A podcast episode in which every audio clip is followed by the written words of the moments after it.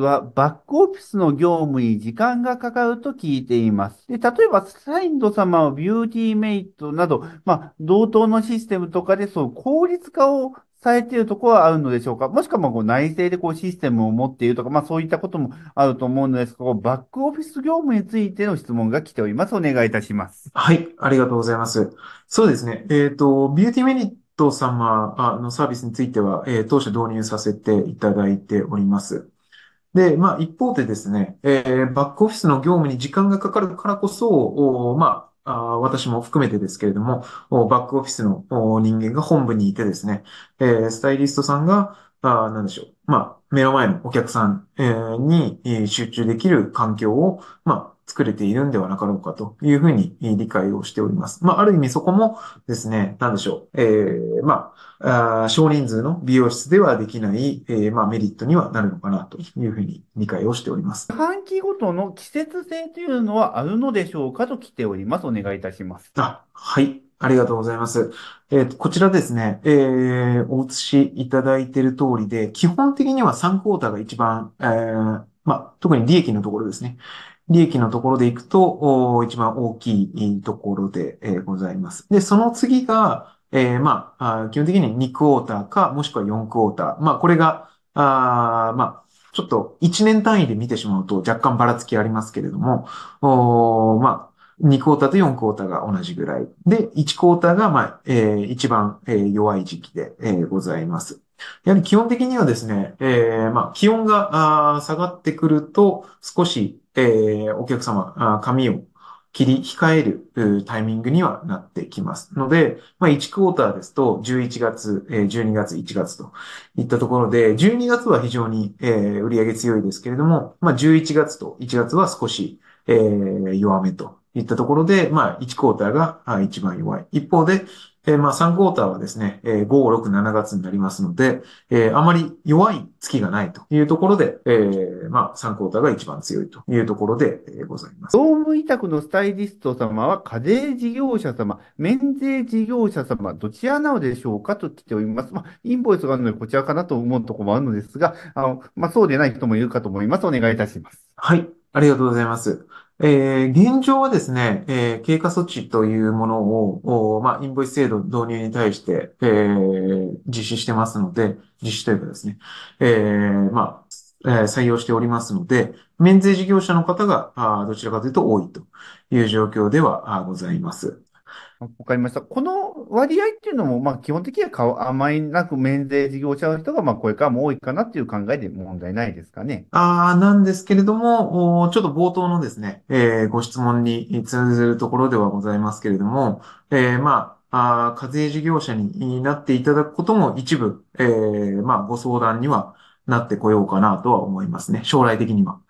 まあ、あの、そうすると、えっ、ー、と、なんでしょう。インボイス制度導入に対して、全部が全部、えー、会社側があ負担するんですかっていう話と、まあ、通、えー、通ずるところでございます。スタイリストの指名が増えてくると、その分人件費が増加してくるのではないかと思いまして、その点についてはどのようにお考えでしょうかと。つまり、指名したら当然指名料が出てくると。で、そのための、あの、人件費が、まあ、もちろん、指名の部分はスタイリストさんに行くかということなのかなと考えております。お願いいたします。はい、ありがとうございます。えー、こちらはですね、えー、ご認識の通りで、えー、ございますけれども、基本的にはですね、えー、まあ、一スタイリストさんであったり、えー、対、えー、まあ、なんでしょう。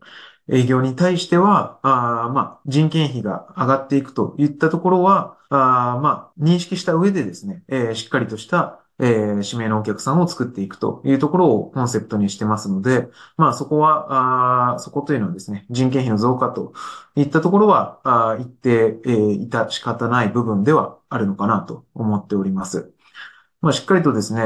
ー、スタイリストさんに、えー、まあ、あなんでしょう。ある意味、スタイリストさんにとっての成果だと思いますので、そこに対してはしっかりと還元していくというところが、あまあ、やはり、あるべき形なのかなと理解しております。伝えなければ、フランチャイズを店舗の売上利益の実例を教えてくださいって、まあ、まあ、様々なところはありますが、まあ、うまくいったらこれぐらいしっかり稼げますよとか、まあ、そういった形の質問になるかと思います。お願いいたします。あはい。ありがとうございます。まあ、イメージでいくとですね、えー、ざっくり、えー、まあ、多い、まあ、ボリュームゾーンがだいたい年間で、えー、まあ、3000万円、え、前後の売り上げになって、え、それに対して、え、利益が、まあ、500万円から600万円ぐらいの利益水準になるというところですね。まあ、そのあたりの、えー、売上利益の店舗がボリュームゾーンでございますというところですね。なので、まあ、はい。はい。しっかりとですね、えー、スタイリストにも、えー、還元しながら、まあ、お客さんにも、えー、低価格で、えー、まあ、一定サービスを、あの、享受していただきながらも、まあ、一定利益は残るような構造にはなっております。業界全体で売上店舗数がそこまで拡大しない中で、確か美容室業界というのはそこまで伸びている業界ではないと。で、その中で出店はこれしっかりしてきますと、社内でのカニバリゼーションが、あの、懸念ではなく、競合店舗も増加していくのではないかと考えますが、その対応策についてどのようなものを想定されていますかということですね。まあ、アギュヘアのライバルがアギュヘアみたいに、あ、アグヘアのライバルがアグヘアみたいになる懸念についてお質問になるかと思います。お願いいたします。はい、ありがとうございます。そうですね。えっ、と、このあたりも、えー、ご質問いただくケースが多いです。ただですね、えっ、と、競合店舗はですね、えー、まあ、増加していくこともないかなとは思っておりまして、というのは、えー、まあ他のですね、フランチャイズビジネスと大きく違うところは、基本的にはスタイリストはスタイリストにしかついていかないというような特性がありますので、あまりですね、えー、新規のプレイヤーが入ってきて、えー、まあ、何ですか、事業体が増えていくっていうことは、あの、想定をしていないです。あくまで、えー、お客様の髪を切れるのは、あ資格を持ったスタイリストさんだけなので、えー、まあ、なんでしょう。新しく競合店舗が、あ競合というかですね、新しく新店ができた、他の店舗ができたとしても、それは、あマクロ的に見ると、おまあ、なんでしょう。えっ、と、免許を持っているスタイリストさんが店舗を移動しただけといえば、だけにも認識できなくはないのかなとは思っております。ですので、えー、まあ当然ですね、えー、当社として、えー、まあ今後も、えー、競合店舗様に負けないように、そして、えー、まあ社内でカニバリゼーションがなるべく起きないようにですね、えー、まあしっかりとした運営を行っていかないといけないと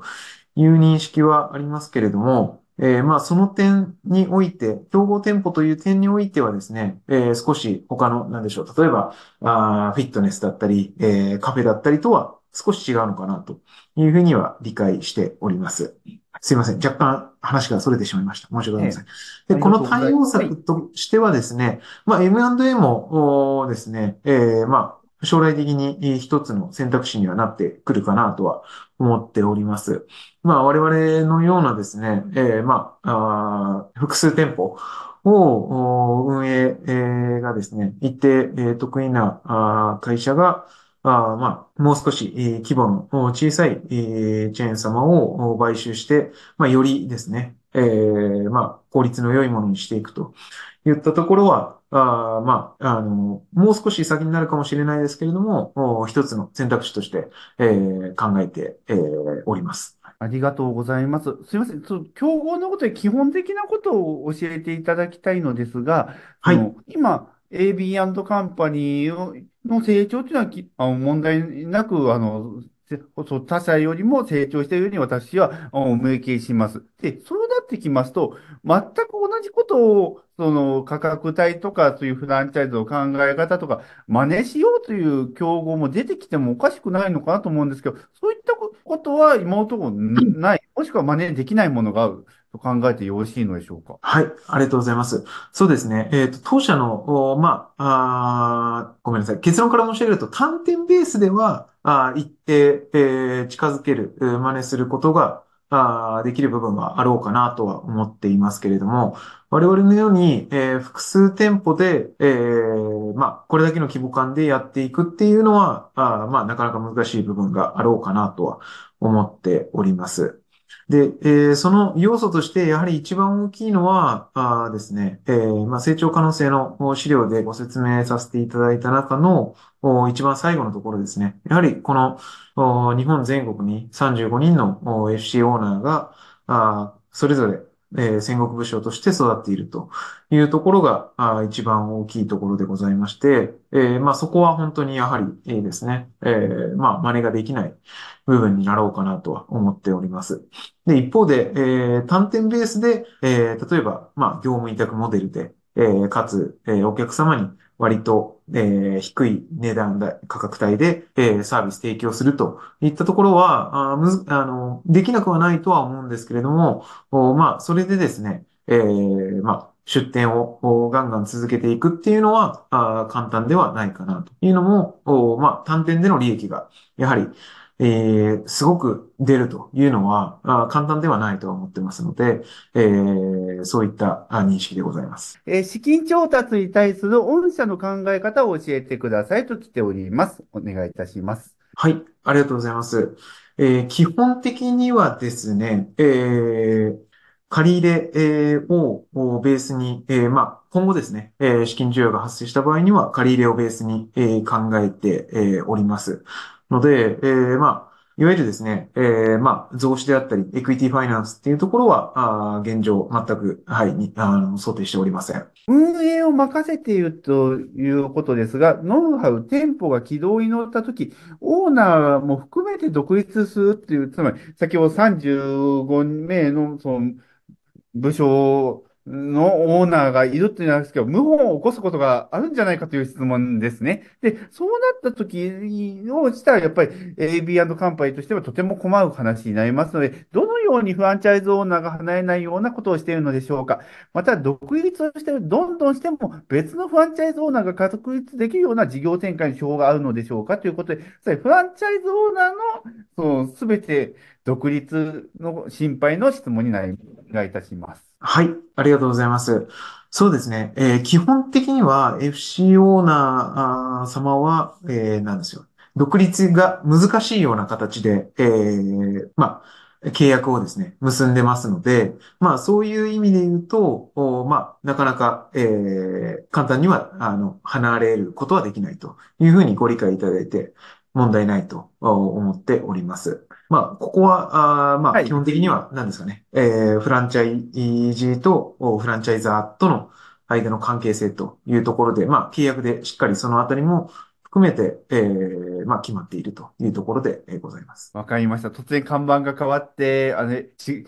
同じ人なんだけど違うっていうことはないっていうことですね。これです。そうですね。はい。広告はホットペッパービューティーがメインとのことですが、1店舗あたりの広告費はどのぐらいなのでしょうかと来ております。お願いいたします。はい。ありがとうございます。大体ですけれども、えーまあ、30万円から20万円の間が多いですね。1ヶ月あたり。あ、1ヶ月ですね。はい。なるほど。ありがとうございます。やはり、なんかすいません。ちょっと美容室業界についてよくわかっていなくて申し訳ないですが、はい。どの店舗もやっぱりそれぐらいはホットペッパーに出して、出さないと、その大きく取り上げられないとか、こういう感じになるものなのでしょうか？まあ、あそうですね。まあ、あとは、えーまあ、当然、どれだけお支払いさせていただくかっていう部分もありますけれども、まあ、それに加えて、えーどういうような、えーまあ、なんですかね、えーページ作りをするか、あであったり、えーまあ、以前、えー少し前に申し上げた、えー価格設定どうするか、お客様に、えー見えやすいメニューどうするか、みたいなところで、えー結構集客が決まってくるというふうに理解してます。出店する立店舗立地を決める際に、そのエリアデータに基づいて出店しているので、出店すれば、はえーヒット性があの出るものなのでしょうかそれとも肌感や経験でこういう出店の立地というのは決められるものなのでしょうかと、まあ、フランチャイズオーナー様が決める部分はあるかとは思いますが、お願いいたします。はい、ありがとうございます。そうですね。えー、まあ、当然ですね、えーそのエリアのデータも見ながらあにはなりますけれども、おその証券が、その、何ですかね、エリア全体をお指している部分でもないので、えーやはり肌感と経験もかなり重要にはなってきますね。で、特に、えーそのお地場で、えー働いているスタイリストが、まあ、スタイリストであったり、えーまあ、マネージャーが、えーこの立地かなり、えー今、いいと思いますというところで、えーまあ、情報を拾い上げて、えーまあ、競合を含めた、まあ、それに対してどちらかというと、競合を含めた調査をしていって、あ、ここだったら、この価格帯で多分勝負できるね、というような形で出店エリアを決めていくというようなイメージですね。なので、データが先というよりは先に、まず、えーまあ、現物というかですね、あ、この、このエリア、この場所、みたいな感じで決めていくっていうところが多いです。はい。物件探しとなりますと、その、スタイリストさんのお仕事とはちょっとかけ離れてるところが、まあ、不動産に業に近いところがあると思うのですが、こう、スタイリスト、優秀なスタイリストさんはそういう優秀な物件探しができるっていう、こう、能力ってのは結構同立するものなのでしょうか？それとも、その、やはり物件に長けた人がオーナーになったりするものなのでしょうか？そうですね。物件に長けた人ではないんですけれども、ごめんなさい。非常に定性的な表現になってしまって恐縮なんですけれども、まあ、物件含めたセンスっ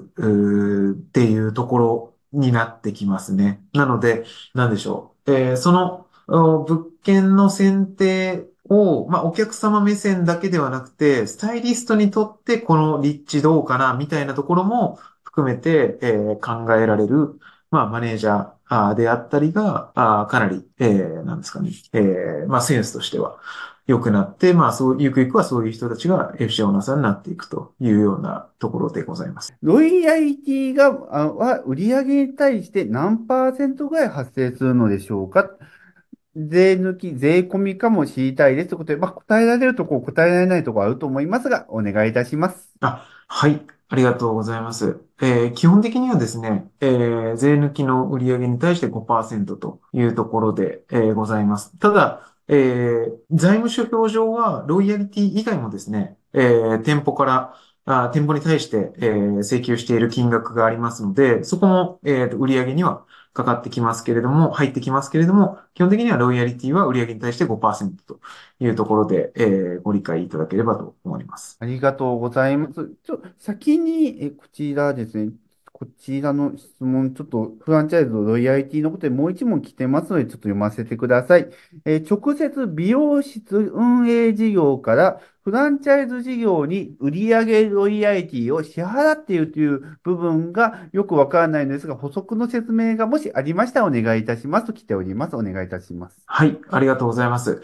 えー一般的にはですね、えー直営店舗は、えーまあ、フランチャイザーに対してですね、えーまあ、ロイヤリティは払わないというところが、まあ、一般的な、えーフランチャイズビジネスであると思うんですけれども、当社の場合は、もともとフランチャイズ店舗であったものを買収して、えー直営店舗に、えーまあ、なってきているという経緯がございますので、えーその当時のですね、まあ、名残が引き続いて、えー直営店舗からも、えー売上ロイヤリティ5%っていうのを徴収しているというところで、えーご理解をいただければと思います。あまりですね、例えば、あーなんでしょう、えーあるコンビニチェーンの、え直営店は、本部には一般的には、えーフランチャイズフィーっていうのは、ロイヤリティっていうのは支払わないというところに対して、えー当社の場合はもともと、えーフランチャイズであったものを買収して直営店舗になっているというところがございますので、まあ、その経緯から、えーまあ、ロイヤリティをですね、え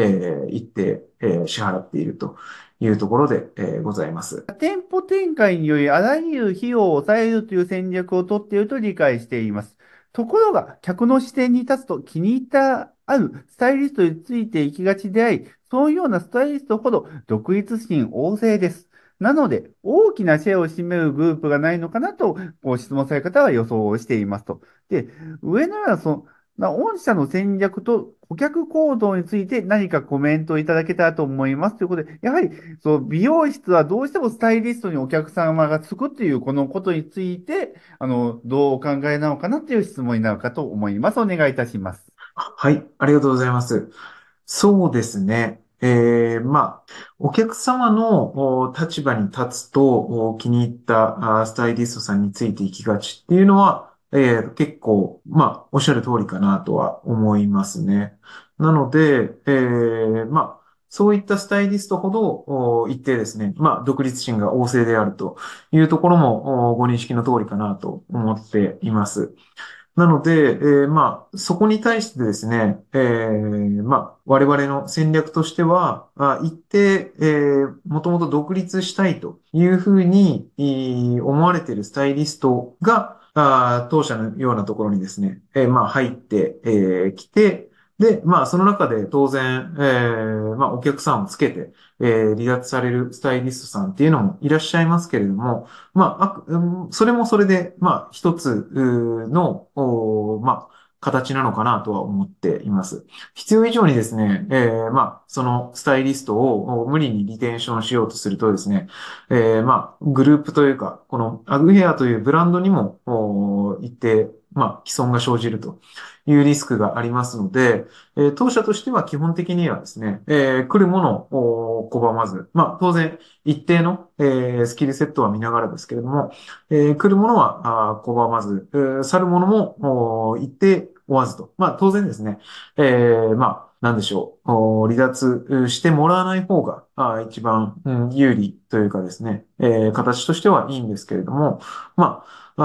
あそういったあスタイリストが、あまあ、独立、そもそも独立心が一定あるようなスタイリストも当社にはたくさん入ってき、えー、てますので、まあそういった部分もあろうかなというふうには理解をしております。先ほど業績の季節性の話で、1月はまあ寒いのでなかなか髪の毛切りに行かないよという話でしたが、とはいえ、あの成人式の需要とか、あの結構特有なものがありますと。で、実際来週とかすごいあの、美容室が繁盛するのかなと思うのですが、そういったことは大きく影響しないのでしょうかと来ております。お願いいたします。はい、ありがとうございます。そうですね。あの、成人式の前はかなり、えっ、ー、と、売上の水準としてはあ高くなりますけれども、一方でやはり三が日を含んでいるというところと、あと1月のその後半はですね、えー、一定、えー、換算期になってしまうので、えー、まあ、1月単体で見ると、まあ、成人式のいい部分もありながら、どちらかというと、えー、三が日含んでいるというところと、まあ、後半がかなり、えー、まあ、売り上げ弱いというところで、えー、まあ、季節性が